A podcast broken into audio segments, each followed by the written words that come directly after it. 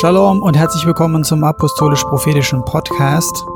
Heute geht es um ein prophetisches Wort und zwar über den Islam. Prüft das, wir hatten es erwähnt, prophetische Worte, die wir direkt durch Eingebung des Heiligen Geistes bekommen. Die müssen wir natürlich prüfen. Schon alleine aus dem Grund legen wir euch das hier mit vor.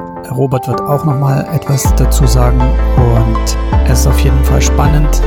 Hört rein, bleibt dran, prüft alles, behaltet das Beste und seid gesegnet.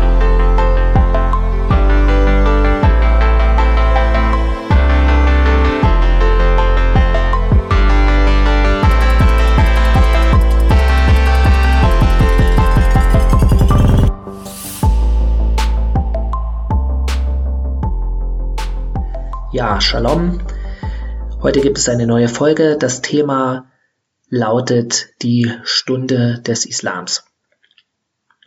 Und ihr könnt es euch sicherlich denken, es hat etwas damit zu tun, was in Afghanistan passiert ist. Afghanistan, ja, alle, die ganze Welt ist sozusagen sprachlos oder die westliche Welt, selbst die muslimische Welt, sprachlos über diesen Sieg, über den vermeintlich bösen Westen, über die Ungläubigen und dass ihr Gott oder wo sie, wo sie glauben, dass das Gott ist, äh, ihnen den Sieg gegeben hat über den verdorbenen, dekadenten Westen. Teilweise haben sie natürlich recht. Der Westen ist in vielerlei Hinsicht verdorben.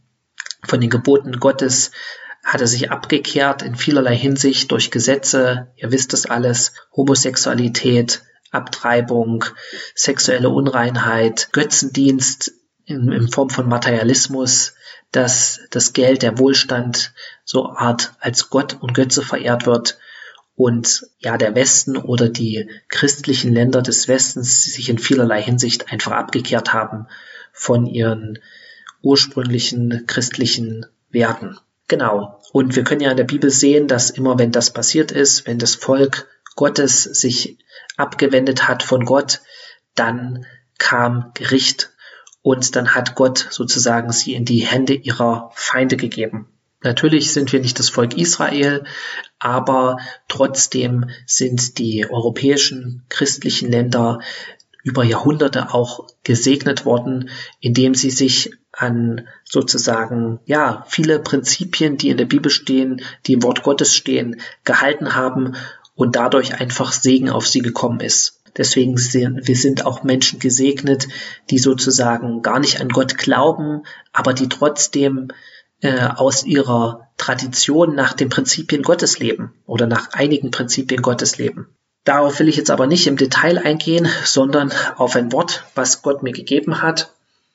Ihr müsst es natürlich prüfen. Alles, was in der Bibel steht, das kann man auch so für bare Münze nehmen, wie Matthias aber auch gesagt hat die Wörter, die Gott redet durch den Heiligen Geist zu uns, die sollen wir prüfen. Und du prüfst das, indem du selber in dich reinhörst, indem du selber den Heiligen Geist fragst und er dir das bestätigt, indem du zum Beispiel Frieden hast oder indem du keinen Frieden hast, wenn du so ein prophetisches Wort hörst. Und mich hat das wirklich geschockt, dass das so schnell gegangen ist, dass die Taliban quasi kampflos, eigentlich fast kampflos das ganze Land übernommen haben. Und als ich gebetet habe, habe ich Folgendes gehört. Jetzt ist die Stunde des Islams und es ist nicht mehr aufzuhalten. Damit die ganze Welt erkennt, dass es eine satanische Religion ist und nur ich, der Gott Israels, der wahre Gott bin, der den Himmel und die Erde gemacht hat. Wenn sie sehen, dass ich der Einzige bin, der dieses Tier vernichten kann, damit niemand meine Ehre nehmen kann. Was ist damit gemeint? Ja, das Tier, wir haben ja das schon in vorhergehenden Folgen uns angeschaut. Das Tier ist das satanische Reich in der Endzeit, das Reich des Antichristen, was im Nahen Osten unter Führung der Türkei erstehen wird. Das äh, ist sozusagen, erschließt sich aus den Bibelstellen in im Buch Daniel, im Buch Hesekiel und auch in der Offenbarung. Und genau darauf will ich heute einfach mal ein bisschen näher eingehen. damit ihr seht, dass wir nicht hier uns irgendwas nur ausdenken oder irgendeinen Quatsch erzählen oder versuchen irgendwo was hinein zu interpretieren. Wie gesagt, die Bibel redet ganz klar darüber und leider gibt es immer noch genügend Leute, kann man immer wieder auch sehen in den sozialen Medien, die auch gläubig sind. Und das glaube ich auch, dass sie wirklich Christen und sind und gläubig sind. Aber die glauben, dass es eine neue Weltordnung geben wird, eine Weltdiktatur, die sozusagen vom Westen ausgeht, äh, die neue Weltordnung von den Illuminaten vielleicht sogar äh, geleitet. Das ist natürlich totaler Quatsch. Ja, natürlich gibt es irgendwelche Gruppen, Interessensgruppen, reiche Leute, Milliardäre, die sich in irgendwelchen Clubs treffen und bestimmte Dinge im Hinter, äh, im hintersten Kämmerlein äh, versuchen zu beschließen, aber es gibt keine Weltverschwörung. Und wie gesagt, müssen wir uns immer an die Bibel halten. Die Bibel redet ganz klar darüber, wo dieses Tier herkommt. Und das ist aus dem Nahen Osten. Und da es von der Türkei angeführt ist, habe ich mir einfach mal ein paar Sachen angeschaut, die in der letzten Zeit oder auch in den letzten Jahren passiert sind und die wirklich darauf hindeuten, dass die Türkei auf dem Weg ist, sozusagen eine Koalition einzugehen mit anderen muslimischen Ländern und auch sich militärisch vorbereitet auf kriegerische Auseinandersetzungen. Genau, vielleicht habt ihr es ja mitbekommen, in Armenien bzw. Bergkarabach, was überwiegend von Armenien bewohnt war, gab es ja diesen Krieg im Oktober letzten Jahres, wo Aserbaidschan innerhalb von 44 Tagen die armenische Armee besiegt hat mit Hilfe von den türkischen Drohnen und äh, Armenien äh, oder die Armenier zurückgedrängt hat. Und dann gab es einen Waffenstillstand, der von Russland äh, ausgehandelt worden war. Und der Waffenstillstand oder den gab es erst, als eine ganz wichtige Stadt in Bergkarabach eingenommen wurde. Die heißt bei den Armeniern Shushi und bei den Aserbaidschanern Shusha. Die liegt auf so einem Plateau. Also wenn man sich das mal anguckt auf äh, Google Earth, das sieht auch total schön aus. Das ist quasi wie so ein Fels, ringsrum von Felsen umgeben, so ein Felsplateau und da liegt diese Stadt total malerisch drauf gelegen. Und die Stadt war eigentlich immer von Armeniern und Aserbaidschanern bewohnt gewesen. Und es gab mal in den 1920er Jahren eine Zeit oder auch davor, wo die Armenier die Mehrheit hatten.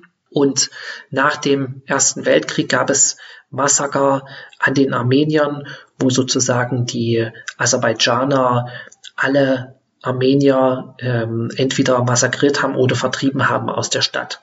Und in den 90er Jahren, als es diesen Krieg gab zwischen Armenien und Aserbaidschan, ist die Stadt wieder zurückgekommen unter armenische Kontrolle und die Armenier haben natürlich das Gleiche gemacht. Sie haben zwar nicht die Aserbaidschaner massakriert, aber sie haben sie vertrieben. Und die Armenier sagen, das ist äh, eine armenische Stadt, Shushi, und die Aserbaidschaner sagen, das ist eine aserbaidschanische Stadt, Shusha. Und erst nachdem dieser Ort eingenommen war, waren die Armenier bereit für den Waffenstillstand.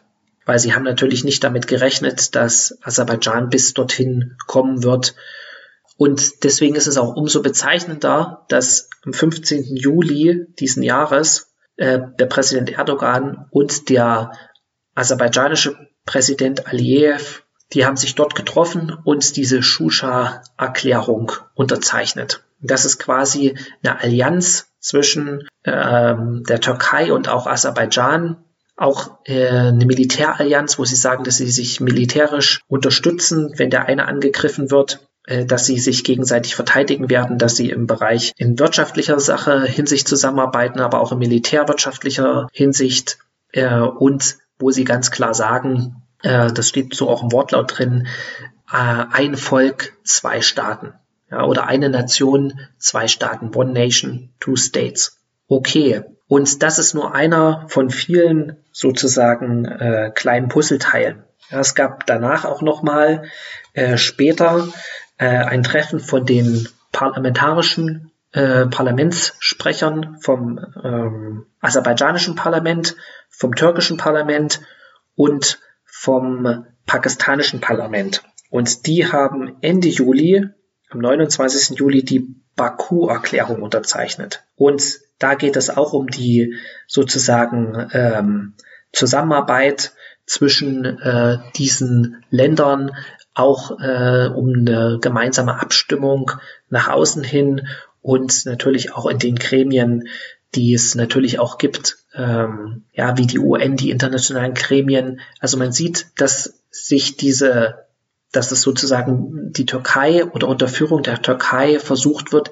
eine Allianz zu schmieden äh, von unterschiedlichen muslimischen Ländern. Ja, und Pakistan ist natürlich auch nicht unwichtig. Pakistan hat Atomwaffen. Pakistan ist auch eine Militärmacht, ist auch hochgerüstet, äh, traditionell ein Verbündeter von den USA gewesen, äh, aber auch ein Rückzugsort für Terrororganisationen und Terroristen. Ja, wir wissen, dass Osama bin Laden in Pakistan sich versteckt gehalten hat. Auch jetzt, äh, als Afghanistan von den Taliban wieder übernommen wurde, gibt es genügend Videos in den sozialen Netzwerken, wo man sieht, wie die Taliban einfach über die pakistanische Grenze von Pakistan aus nach Afghanistan zurückkommen. Und ja, die pakistanischen äh, Behörden haben auch nichts dagegen unternommen. Und es gibt auch Hinweise darauf, dass sie die Taliban auch unterstützt haben bei ihrer Machtübernahme. Okay, gut. Also das ist ein Punkt. Und dann ist natürlich ein anderer Punkt, dass die Türkei, das ist auch erst vor kurzem gewesen, äh, die Türkei baut ähm, Kriegsschiffe für Pakistan. Da ist auch eins vom Stapel gelaufen, wo der äh, pakistanische Präsident äh, dabei gewesen ist vor wenigen Tagen. Und mit Präsident Erdogan haben sie das dann gefeiert. Genau diese Korvette, die vom Stapel gelaufen ist, die für Pakistan für äh, gebaut wird. Und die Türkei steigt doch immer mehr zum Waffenexporteur auf und besonders auch für die islamische Welt. Ja, jetzt war vom 17.8 also vor zwei Tagen bis heute, die äh, International Defense Industry Fair, also diese internationale Verteidigungsindustriemesse in Istanbul. Und da hat äh, Erdogan auch gesagt, dass ähm, ja er sich sozusagen die darauf konzentriert, dass diese Verteidigungsindustrie ähm, dazu führen soll, dass ähm, die Türkei unabhängig von anderen sozusagen Rüstungsexporteuren wird. Ja, besonders auch im Falle von Embargos. Ja, warum will ein Land im Falle von Waffenembargos unabhängig sein und eine autarke Waffenindustrie haben? Ja, ganz klar, wenn man Krieg vorbereitet oder Dinge vorbereitet, wo man denkt, dass es zu Sanktionen und Embargos führen wird, dann braucht man sowas. Das ist auch wieder nur ein Hinweis darauf. Und viele Dinge, die dort genannt wurden oder die Erdogan genannt hat, ein Satz, ein ganz üblich, äh, ganz bekannter Satz, aber es ist schon äh, wichtig, das äh, zu erwähnen. Er sagt, wenn man Frieden will, muss man sich für Krieg, auf Krieg vorbereiten. Ja, und wenn das natürlich ein Aggressor sagt, ein Land, was bereits in Syrien eingefallen ist, was in äh, Libyen in den Bürgerkrieg eingegriffen hat, was Militärbasen im Irak hat, ähm, was äh, Griechenland mit Krieg gedroht hat, was äh, äh in den 70er Jahren ähm, in Nordzypern eingefallen ist und dort 30.000 Soldaten stationiert hat, dann sollte man das äh, schon ernst nehmen. Und dann ist es natürlich so, dass er dort auch gesagt hat, dass von diesen ähm, Rüstungsprojekten, Rüstungsindustrieprojekten gab es in der Türkei 2002 62 und jetzt gibt es 750, also wo an Waffen geforscht wird, gebaut wird und gerüstet wird. Und auch das Budget dieser Rüstungsprojekte war 2002 5,5 Milliarden und heute im Jahr 2021 ist das 75 Milliarden Dollar. Und dann gab es 2002 in der Türkei 56 Firmen, die im Verteidigungsbereich gearbeitet haben. Im Jahr 2021 sind es bereits 1500. Und die Einnahmen von diesen Rüstungsunternehmen sind von einer Milliarde US-Dollar inzwischen auf 11 Milliarden US-Dollar angewachsen. Okay, natürlich steckt die Türkei auch äh, viel Mittel und Geld in die Weiterentwicklung, also in R&D nennt man das, Research and Development, also Forschung und Entwicklung, äh, um sozusagen ja neue Waffensysteme zu entwickeln und plant auch so ein ähm, Kampfjet der fünften Generation, wie das die USA haben und Russland im Jahr 2023 vorzustellen. Okay, und natürlich auch eigene U-Boote zu bauen. Ja, vorher hat die Türkei U-Boote von Deutschland bekommen, beziehungsweise wurden die auch mit unter Lizenz mit in der Türkei gebaut. Ich kann da jetzt nicht überall in, im Detail drauf eingehen. Ich kenne mich auch nicht in allen Details da aus. Eine Sache noch, die Militärbasen, die die Türkei inzwischen weltweit betreibt. Äh, Nordzypern, was nur von der Türkei anerkannt ist, hatte ich ja schon gesagt. Da gibt es 30.000 äh, türkische Soldaten und die Türkei plant auch dort eine eigene äh, Marinebasis zu bauen, was gegen ja internationales Recht ist, weil dieses dieses Land wie gesagt nicht anerkannt ist. In Katar haben sie eine Militärbasis, in Somalia, im Sudan, in Libyen Militärbasen, in Syrien mehrere und wie wir wissen auch im Irak. Bei diesem Treffen dieser Baku-Deklaration oder Baku-Erklärung, dem Treffen von diesen Parlamentssprechern, hat auch der pakistanische Parlamentssprecher sozusagen dem, den Aserbaidschanern gratuliert zu ihrem großen Sieg gegen Armenien und gesagt, dass er dafür betet, dass bald sozusagen sie auch einen Sieg haben werden über Indien in Kaschmir. Ihr wisst, dass Kaschmir dieses Gebiet ist im Norden von Indien, was von drei Ländern teilweise beansprucht wird, einmal von Indien, einmal von Pakistan und einmal von China und dass das auch sozusagen so eine Art eingefrorener Konflikt ist zwischen den zwei Atommächten Indien und Pakistan. Und ich denke, wir werden in Zukunft oder bald in den nächsten Jahren sehen, vielleicht schneller sogar noch, als uns lieb ist, dass es zu einem militärischen Konflikt kommt zwischen Pakistan und Indien. Und Pakistan wahrscheinlich dieses Gebiet zurückerobern wird. Weil das ist genau das, was diese, was sozusagen Erdogan beabsichtigt, der Führer der islamischen Welt zu sein. Und überall da, wo die muslimische Welt keinen Sieg hatte in den vergangenen Jahrzehnten, wird er dafür sorgen, dass sie den Sieg haben werden, beziehungsweise das versuchen. Und genau das wird dazu führen, dass viele Muslime sich diesem oder muslimische Länder sich diesem, sag ich mal, dieser Allianz oder Koalition, wie auch immer, anschließen werden. Und die Bibel sagt ja, dass es im Endeffekt zehn Länder sein werden, die sich diesem Tier anschließen werden und dass das Tier 42 Monate herrschen wird, wenn es dann erstmal an der Macht ist. Okay, ich lese dazu einfach nochmal eine Bibelstelle und zwar ist das in der Offenbarung in Kapitel 13. Und ich sah aus dem Meer ein Tier aufsteigen, das sieben Köpfe und zehn Hörner hatte, und auf seinen Hörnern zehn Kronen und auf seinen Köpfen einen Namen der Lästerung. Und das Tier, das ich sah, glich einem Panther, und seine Füße waren wie die eines Bären und sein Rachen wie ein Löwenrachen, und der Drache gab ihm seine Kraft und seinen Thron und große Vollmacht. Und ich sah einen seiner Köpfe wie zu Tode verwundet, und seine Todeswunde wurde geheilt.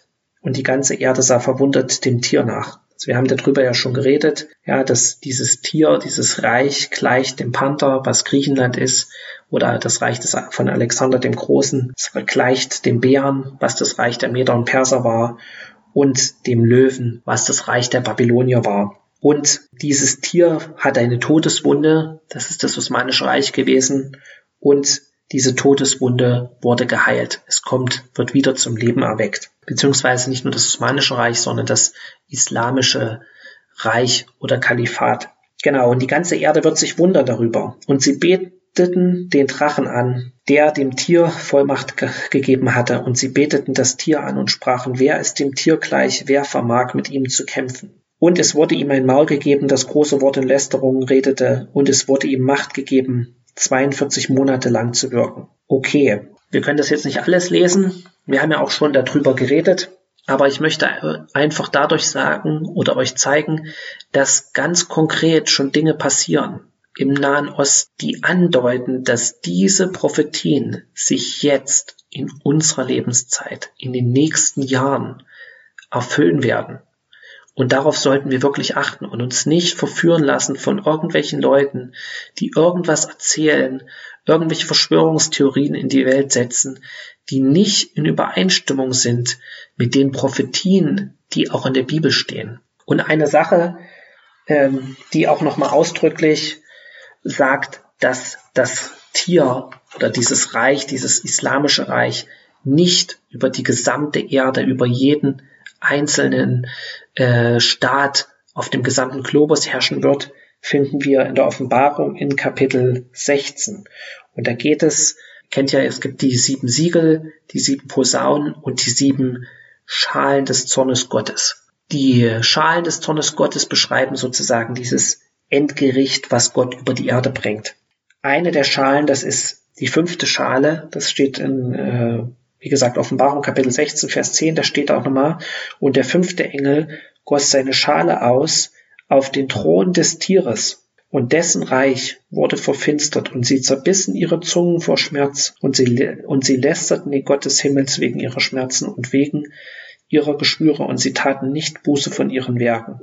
Okay. Und der sechste Engel goss seine Schale aus auf den großen Strom Euphrat und seine Wasser vertrockneten, damit den Königen vom Aufgang der Sonne der Weg bereitet wurde. Hier steht auch nochmal ganz klar, dass es explizit ein Gericht geben wird, was nur auf dieses Reich des Tieres ausgegossen wird. Ja, wenn es auf die ganze Erde bezogen wäre, dann wäre das wie vorher, wo dann steht, und der dritte Teil der Menschen wurde getötet. Und der dritte Teil des Meeres oder der dritte Teil der Bäume ähm, wurde zerstört, wie auch immer. Also es würde dann ganz anders geschrieben stehen, wenn es auf die gesamte Erde bezogen ist. Nein, es ist genau auf dieses Reich bezogen. Und das ist auch nochmal der Beweis dafür, dass dieses Reich nicht über jede einzelne Nation herrschen wird. Ja, es wird über viele Nationen herrschen in seinem Herrschaftsbereich und Sprachen, aber nicht über die gesamte Erde. In diesem Sinne, lasst euch nicht verrückt machen, aber wisst, dass wir in dieser Zeit leben und dass wir das mehr und mehr sehen werden, dass die Türkei versuchen wird,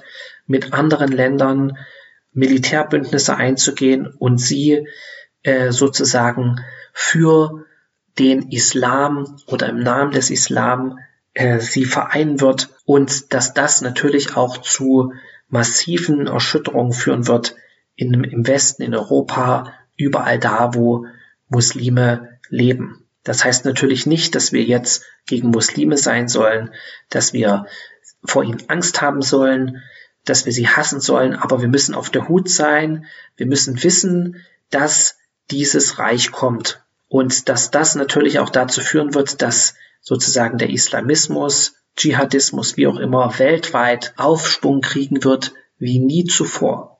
Und deswegen betet, betet und da, wo euch Gottes zeigt, gebt das Evangelium weiter. Ja, weil es gibt auch unter den Muslimen viele, die Gott retten möchte.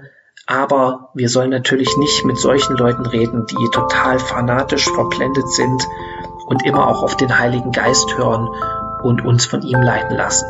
Weil nur so kannst du geschützt sein und auch effektiv das Evangelium verkündigen. In diesem Sinne wünsche ich euch Gottes Segen und Shabbat Shalom. Amén.